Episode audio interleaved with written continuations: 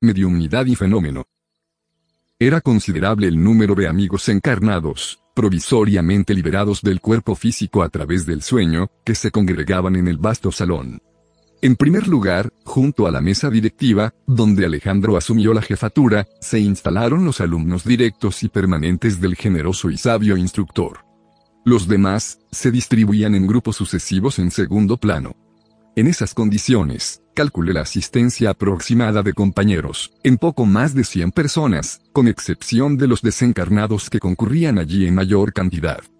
Además del grupo del hermano Francisco, que había traído a sus pupilos, otras asociaciones de la misma naturaleza habían comparecido con miembros interesados en nuevas instrucciones. Sin embargo, observé una particularidad, solamente los aprendices comprometidos con Alejandro, podían exponer sus dudas, peticiones e indagaciones, no en sentido verbal, sino a través de consultas que eran previamente transmitidas a él, antes de iniciarse la disertación.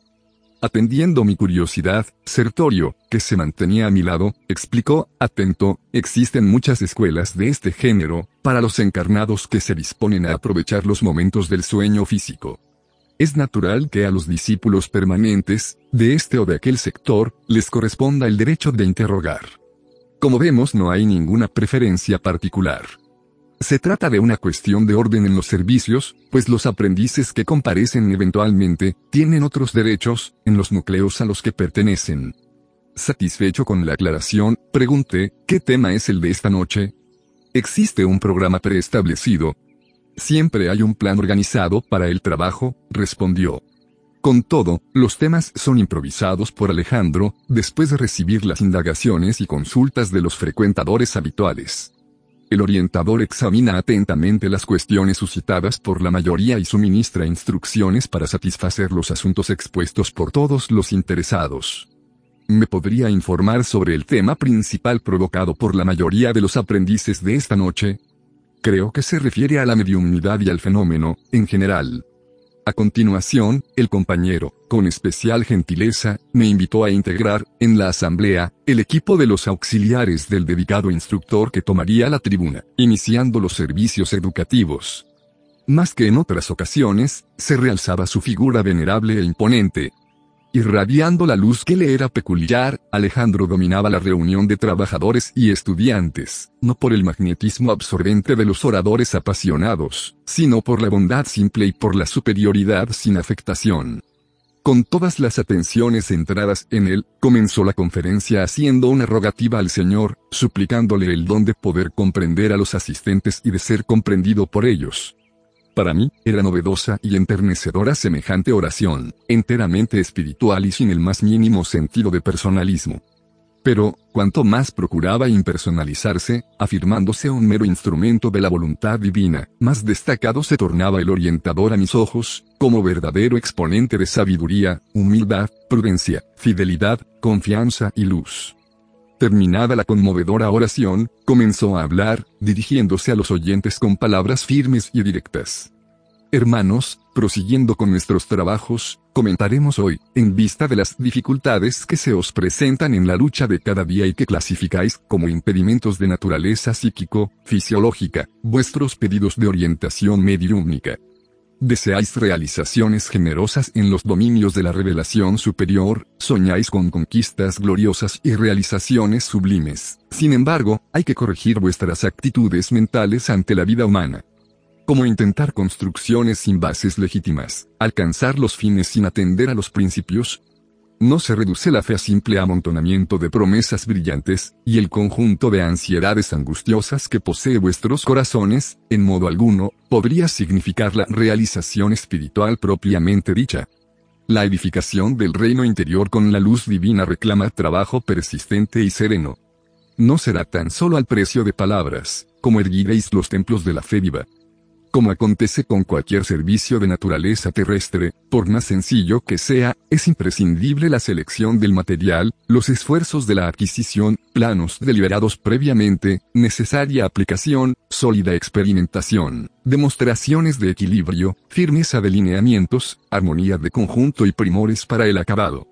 Alejandro hizo una ligera pausa, miró atentamente a la asamblea, como si deseara transmitirle ondas vigorosas de magnetismo, creador, y prosiguió, se reúnen aquí muchos hermanos que pretenden desarrollar las percepciones mediúmnicas, entre tanto, aguardan simples expresiones fenoménicas, suponiendo erróneamente que las fuerzas espirituales permanecen circunscriptas a puro mecanismo de fuerzas ciegas y fatales, sin ningún esfuerzo en la preparación, disciplina y constructividad requieren la clarividencia, la clariaudiencia, el servicio, completo de intercambio con los planos más elevados, no obstante, habrán aprendido a ver, a oír y sobre todo, a servir, en la esfera del trabajo cotidiano. Habrán dominado todos los impulsos inferiores, para poder colocarse rumbo a las regiones superiores. ¿Podrá el feto caminar y hablar en el plano físico? Debemos conferir al niño de 5 años, derechos que corresponden a un adulto de medio siglo, si las leyes humanas, todavía transitorias e imperfectas, trazan líneas de control a los incapaces, estarían las leyes divinas, inmutables y eternas, a merced de los desordenados deseos de la criatura humana. Oh, amigos míos. Sin duda hay muchos géneros y procesos mediúmnicos en función en el mundo de las formas en que vivís.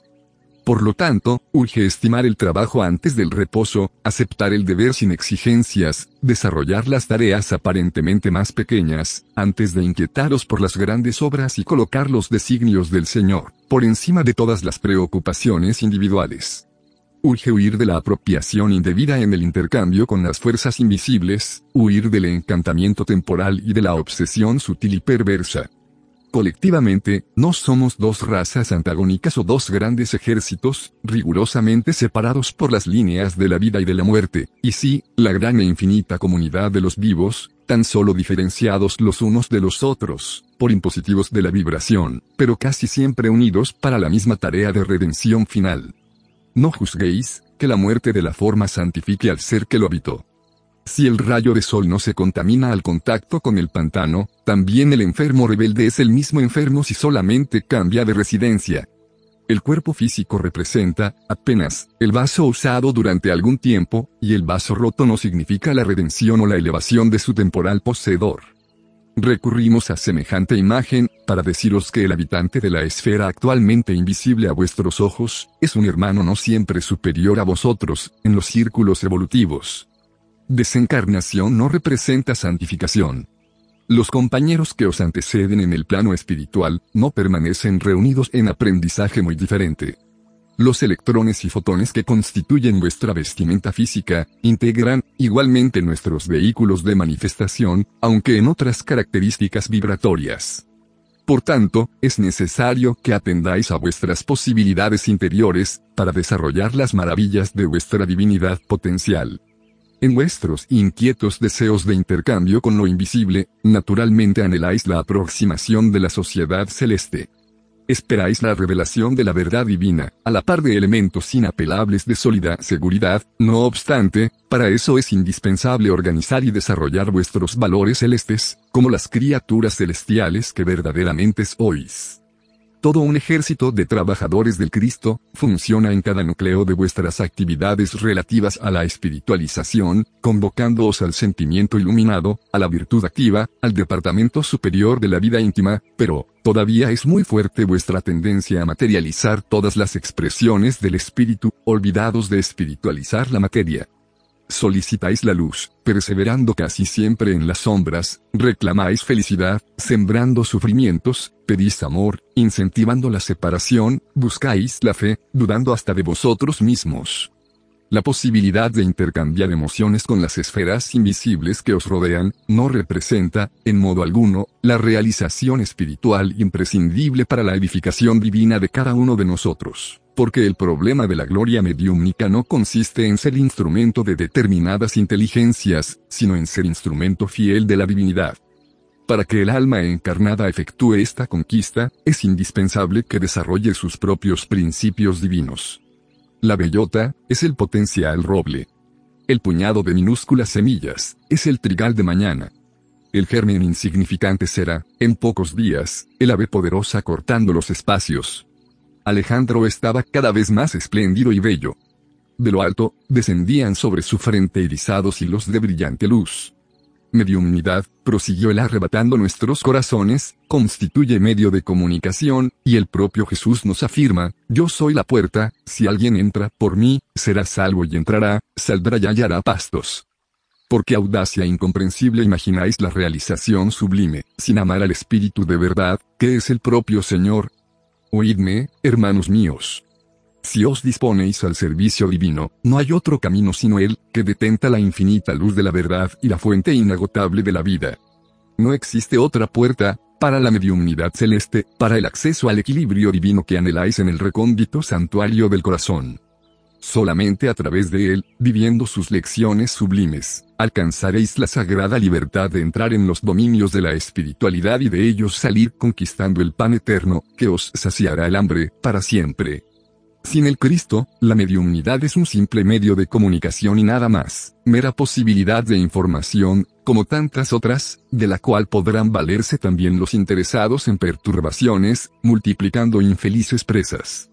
Acordaos, pues, de que la ley divina, jamás endosó el cautiverio ni sancionó jamás la esclavitud. Olvidasteis la divina, palabra que pronunció, vosotros sois dioses, al enunciar esta última frase, el orientador asumió una actitud muy diferente. Me pareció que en pleno tórax se le había encendido sublime luz, levemente anillada, luz que nos enviaba a todos, rayos de inexpresable alegría. Sus cabellos se asemejaban ahora, a hilos de sol de zafirina expresión. La mirada era más sublime y profunda. Y muchos de nosotros, desencarnados y encarnados, llorábamos de agradecimiento y de júbilo, tocados de inexplicable emoción. Después de ligero intervalo, continuó el amoroso y sabio instructor, oh, amigos míos. La persistencia en la condición de la animalidad os perturba. Sois la corona espiritual de la faz de la tierra, por la razón con que fuisteis galardonados por el Señor del universo, la antorcha esplendorosa del raciocinio, clarea el santuario de vuestras conciencias, lo sublime os invita al más allá, hermanos más longevos os convocan a la convivencia con el Padre, no obstante, os empeñáis en demorar voluntariamente en la fauna de la irracionalidad primitiva. En el campo vibratorio de la mente humana, se siente todavía el veneno de las víboras ingratas, el instinto de los lobos hambrientos, las heladas de las raposas, el impulso sanguinario de los tigres voraces, la vanidad y el orgullo de los leones. Sencillamente, no creáis que semejantes atributos sean característicos del cuerpo mental. Son cualidades que el espíritu conserva en sí, olvidando los patrimonios divinos. Ahora bien, la muerte física sorprende a las criaturas humanas en la actitud que cultivaron. Se modifican los planos de vibración, pero la esencia espiritual es siempre la misma. De ahí lo enmarañado de manifestaciones inferiores en las esferas mediúmnicas de vuestras actividades. En muchas ocasiones, en lugar de cultivar las cualidades positivas de realización con Jesús, permanecéis en el fomento de intereses mezquinos por la concurrencia humana a los centros pasajeros de puras sensaciones. Presas de enormes equívocos en los círculos del desenvolvimiento mediúmnico, creéis que sea posible vencer el dominio pesado de las vibraciones groseras, endurecidas por los vicios de muchos siglos, tan solo a fuerza del movimiento mecánico de las células materiales. Sin preparación alguna, intentáis hacer la travesía de las fronteras vibratorias, invocando las potencias invisibles de cualquier naturaleza para el adiestramiento de fuerzas psíquicas, cual hombre liviano, que exigiese orientadores, al acaso, en plena multitud, olvidando que no todos los transeúntes de la vía pública están en condiciones de poder beneficiar, orientar y enseñar. Si las máquinas más sencillas de la Tierra piden el curso preparatorio del operario, para que el sector de la producción no desmerezca en calidad y cantidad, ¿cómo esperáis que la mediumnidad sublime se reduzca a servicios automáticos, a puras manifestaciones de mecanismo fisiológico, exento de educación y de responsabilidad? Siempre será posible abrir medios de comunicación entre vosotros y los planos que os son invisibles, pero no olvidéis, que las afinidades son leyes fatales de reunión y de integración en los reinos infinitos del espíritu. Sin los valores de la preparación, encontraréis, irremediablemente, la compañía de los que huyen a los procesos educativos del Señor, y sin las bendiciones de la responsabilidad, encontraréis, lógicamente, a los irresponsables. Objetaréis que el fenómeno es indispensable en el campo experimental de las conquistas científicas, que lo inhabitual debe ser convocado para favorecer nuevas convicciones, empero, somos de los primeros en reconocer que vuestros caminos en la Tierra, se desdoblan entre fenómenos maravillosos. ¿Acaso, ya resolvisteis el misterio de la integración del hidrógeno y del oxígeno en la gota de agua? ¿Explicasteis todo el secreto de la respiración de los vegetales, ¿Por qué disposiciones de la naturaleza crece la cicuta que mata, al lado del trigo que alimenta? ¿Qué podéis decir del asta espinosa de la tierra ofreciendo la flor, como gracioso cáliz de perfume celeste? Solucionasteis todos los problemas biológicos de las formas físicas que pueblan el planeta, en las diversas especies. ¿Cuál es vuestra definición del rayo de sol? ¿Viste alguna vez el eje imaginario que sustenta el equilibrio del mundo, si semejantes fenómenos de carácter permanente en la Tierra no despiertan a las almas adormecidas, suministrándoles la legítima concepción de la existencia de Dios, ¿cómo esperáis destruir la rebeldía milenaria de los hombres, exigiendo espectáculos prematuros de manifestaciones de la espiritualidad superior? No, amigos míos. Urge abandonar los sectores de ruido externo, e iniciar el desenvolvimiento interior de las facultades divinas. La pasión del fenómeno puede ser tan viciosa y destructora para el alma, como lo es la del alcohol embriagando y aniquilando los centros de la vida física. En la mayoría de las circunstancias, vuestro juego de hipótesis no pasa de ser una danza macabra de los raciocinios, huyendo a las realidades universales y aplazando, indefinidamente, la edificación real del espíritu.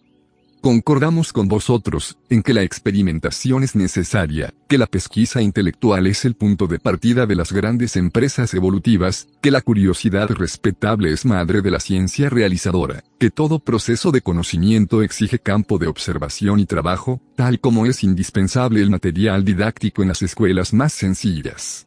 No obstante, urge reconocer que los elementos de aprendizaje no deben ser convertidos por el alumno en meras expresiones de juego o de entretenimiento.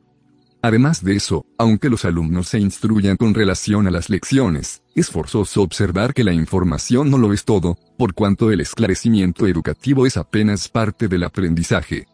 ¿Qué decir de los discípulos que están estudiando siempre, sin que jamás aprendan en el terreno de las legítimas aplicaciones? ¿Qué decir de los compañeros que son portadores de luces verbales para los otros, y que nunca se iluminan a sí mismos? Catalogar valores, no significa vivirlos. Enseñar el camino a los viajeros, no demuestra conocimiento directo y personal de la jornada. Existen excelentes expertos en estadística, que nunca visitan las fuentes originales de sus recursos informativos, y eminentes geógrafos que raramente salen de su hogar.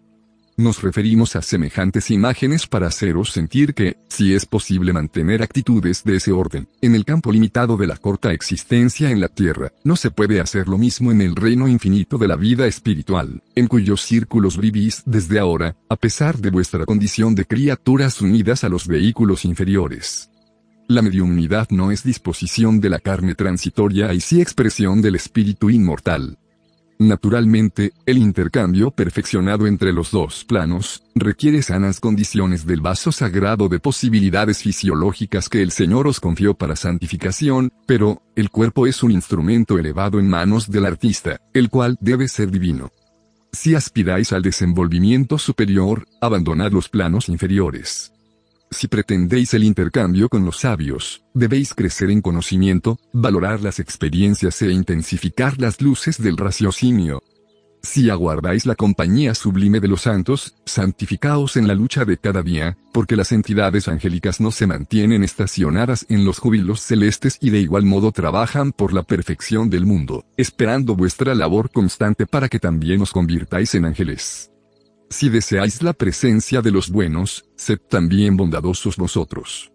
Sin afabilidad y dulzura, sin comprensión fraternal y sin actitudes edificantes, no podréis entender a los espíritus afables y amigos, elevados y constructivos, si no, sería razonable encontrar a Platón enseñando filosofía avanzada a tribus salvajes y primitivas, ni a Francisco de Asís actuando entre salteadores, y no será admisible la integración de los espíritus esclarecidos y santificados con las almas rigurosamente agarradas a las manifestaciones más bajas y groseras de la existencia carnal.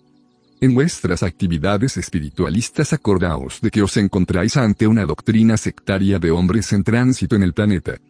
Permanecéis en un movimiento divino y mundial de liberación de las conciencias, en una revelación sublime de la vida eterna y de valores inmortales para todas las criaturas humanas de buena voluntad. Acogiendo esa convicción, no os detengáis en la actitud exclusiva y presuntuosa de los que suponen haber encontrado en la mediumnidad tan solo un sexto sentido. El valor mediúmnico no es un don de privilegiados, es cualidad común a todos los hombres que buscan la buena voluntad sincera en el terreno de la elevación. Por ahora es innegable que necesitamos de las grandes tareas estimuladoras en las que determinados compañeros encarnados son convocados para los grandes testimonios en ese sector del esclarecimiento colectivo, en la diseminación de la fe positiva y edificante, pero el futuro nos revelará que el servicio de esa naturaleza pertenece a todas las criaturas, porque todos nosotros somos espíritus inmortales. No os quepa la menor duda. No permitáis que el patrón vibratorio de las fuerzas físicas apague en vosotros la luz gloriosa de la divina certeza de este momento, porque todos nosotros, amados amigos, nos encontramos ante la propia espiritualidad sin fin, renovando energías viciadas durante siglos consecutivos, camino a transformaciones que mal podríais imaginar, en los círculos de vuestro presente evolutivo. Elevémonos, pues, en el Espíritu del Señor, quien desde hoy nos convidó al banquete de la luz, Levantémonos para el porvenir, no en el sentido de menospreciar la tierra, y sí con el propósito de perfeccionar nuestras cualidades individuales y poder ser verdaderamente útiles a las realizaciones que han de venir. Amémonos unos a otros intensamente haciendo verdaderos los preceptos evangélicos, y edifiquémonos cada día más, irguiéndonos para la redención final. Dando término a la hermosa disertación de la noche, después de una larga pausa, Alejandro, haciendo una sentida apelación, concluyó, unámonos todos en el compromiso sagrado de la legítima cooperación con Jesús. Si el brazo humano modifica la estructura geológica de la Tierra, abriendo nuevos caminos, construyendo ciudades magníficas y proporcionando un esquema diferente al curso de las aguas de la Tierra, intensifiquemos nuestro esfuerzo espiritual, renovando las disposiciones milenarias del pensamiento primitivo del mundo, construyendo rutas sólidas para la legítima fraternidad, concretando las obras de elevación de los sentimientos y del raciocinio de las criaturas formando bases cristianas que santifiquen el curso de las relaciones entre los hombres. No provoquéis el desarrollo prematuro de vuestras facultades psíquicas. Ver sin comprender o oír sin discernir puede ocasionar grandes desastres del corazón. Buscad, por encima de todo el progreso en la virtud y el primor de los sentimientos. Acentuad vuestro propio equilibrio y el Señor os abrirá la puerta de los nuevos conocimientos. Si el deseo de transformar al prójimo atormenta vuestras almas, acordaos que hay mil modos de auxiliar sin imposición, y que solamente después de estar el fruto maduro, es que hay provisión de semillas con que atender las necesidades de otros núcleos interesados en la siembra. Deshaceos de la excesiva verborrea sin obras. No os hablo, aquí, tan solo de las obras de bien, exteriorizadas en el plano físico, y sí, muy particularmente, de las construcciones silenciosas de la renuncia, del trabajo de cada día en la comprensión de Jesucristo, de la paciencia, de la esperanza, del perdón, de las que se efectúan puertas adentro del alma, en el gran ambiente de nuestras experiencias interiores. En todas las labores terrestres, transformaos en la voluntad de nuestro Padre, y en vuestros servicios de fe, no intentéis hacer descender hasta vosotros a los espíritus superiores, aprendiendo, más bien, a subir hasta ellos, conscientes de que los caminos del intercambio son los mismos para todos, y que más vale elevar el corazón para recibir el infinito bien, que exigir el sacrificio de los bienhechores. Jamás quebréis el hilo de la luz que nos une, individualmente, al Espíritu Divino. No permitáis que el egoísmo y la vanidad, los apetitos inferiores y las tiranías del yo, empañen vuestra facultad de reflejar la luz divina. Recordad que en nuestra capacidad de servir y en nuestras posiciones de trabajo, estamos para Dios como las piedras preciosas de la tierra están para el sol, creador, cuanto más noble sea la pureza de la piedra, más posibilidades presenta, para reflejar el brillo solar. Colocad las expresiones fenoménicas de vuestros trabajos en segundo plano, recordando siempre que el espíritu lo es todo. En ese instante, Alejandro cayó, manteniéndose en muda expectativa. Admirado, conmovido, noté que el generoso instructor se transfiguraba, allí, ante nuestros ojos. Por primera vez después de mi regreso al nuevo plano, me era dado observar tan singular acontecimiento.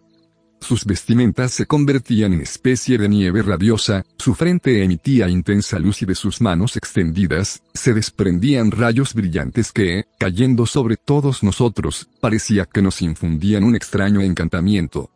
Profunda emoción me dominó íntimamente, y casi todos nosotros, sin poder definir la causa de aquellas divinas vibraciones, llorábamos de alegría, moderando el júbilo inesperado que oprimía nuestro pecho. Después de algunos momentos de éxtasis sublime, vi que Sertorio entendiera mi perplejidad. Es verdad que en distintas ocasiones yo había presenciado la oración de elevadas entidades, oración que se hacía acompañar siempre de los más bellos fenómenos de luz, pero nunca había observado, hasta entonces, semejante transformación. Tocándome el brazo suavemente, el compañero afirmó, todas las potencias de la naturaleza superior se congregaron en torno a Alejandro, en este momento, transformándolo en intermediario de sublimes dádivas para nosotros. Es por eso que él irradia y resplandece con tanta intensidad. Comprendí la belleza de la escena y la sublimidad de la lección. Transcurridos algunos segundos, el gran orientador, volviendo a su aspecto habitual, elevaba una oración de reconocimiento al Señor, y daba término, alegremente, a la divina reunión.